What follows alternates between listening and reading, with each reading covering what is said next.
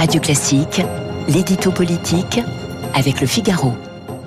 Et nous retrouvons Jim Jarissé. Bonjour, soyez le bienvenu dans le studio de Radio Classique. 160 000 personnes ont à nouveau défilé en France samedi pour protester contre le pass sanitaire.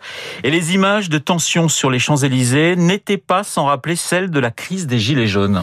Oui, Renaud, les, similitudes entre les deux mouvements sont évidemment nombreuses. D'abord, tout simplement, parce qu'une partie des Gilets jaunes de 2018, à l'instar de Jacqueline Moreau, se retrouve aujourd'hui dans la fronde contre le pass sanitaire. La base sociologique des manifestants est la même, des Français plutôt jeunes, essentiellement employés, commerçants ou issus de catégories modestes, venant pour la plupart de petites villes ou de zones rurales. Politiquement, ce sont les mêmes attaches que les Gilets jaunes. Certains sont proches du Rassemblement national, d'autres de la France insoumise, mais la plupart d'entre eux ne se retrouvent dans aucun parti c'est d'ailleurs le point commun entre les gilets jaunes et les antivax. Avant de lutter contre le prix de l'essence ou le pass sanitaire, ils prétendent d'abord s'ériger contre le système politique, le tout nourri par une forte angoisse de l'avenir et une inquiétante perméabilité aux thèses conspirationnistes. Alors face à cela, comment les, forces politiques peuvent-elles réagir? Eh bien en fait, elles se retrouvent assez démunies. Certains comme euh, Nicolas Dupont-Aignan ou, ou Florian Philippot tentent d'exploiter la, la, colère des manifestants, mais sans grand succès, car comme lors des Gilets jaunes, les manifestants veillent à ce que le mouvement ne soit pas récupéré. On a vu par exemple le député insoumis euh, Alexis Corbière pris à partie par des, passes anti, par des antipasses euh, la semaine dernière devant l'Assemblée.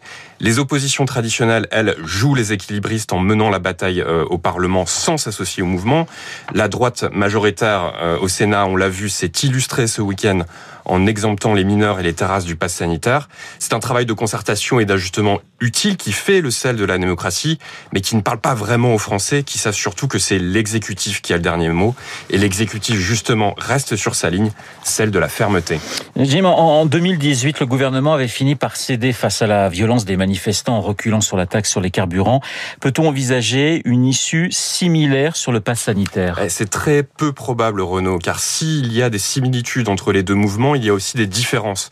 Euh, la plus essentielle réside dans le soutien de l'opinion publique Au début de la crise des Gilets jaunes, il avoisinait les 70%.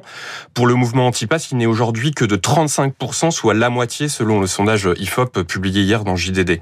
Et Emmanuel Macron compte bien sur l'assentiment majoritaire de l'opinion publique pour conserver sa position. Hier encore, en Polynésie, il a affiché une position très offensive, très ferme en dénonçant l'irresponsabilité et l'égoïsme des non-vaccinés. La stratégie du président est claire. S'ériger en héros du camp des vaccinés et de la protection des Français. Protéger les Français, c'est justement un des slogans rodés par l'Élysée en vue de la campagne présidentielle. Jim Jarissé pour l'édito politique sur Radio Classique. Tout de suite, mon invité.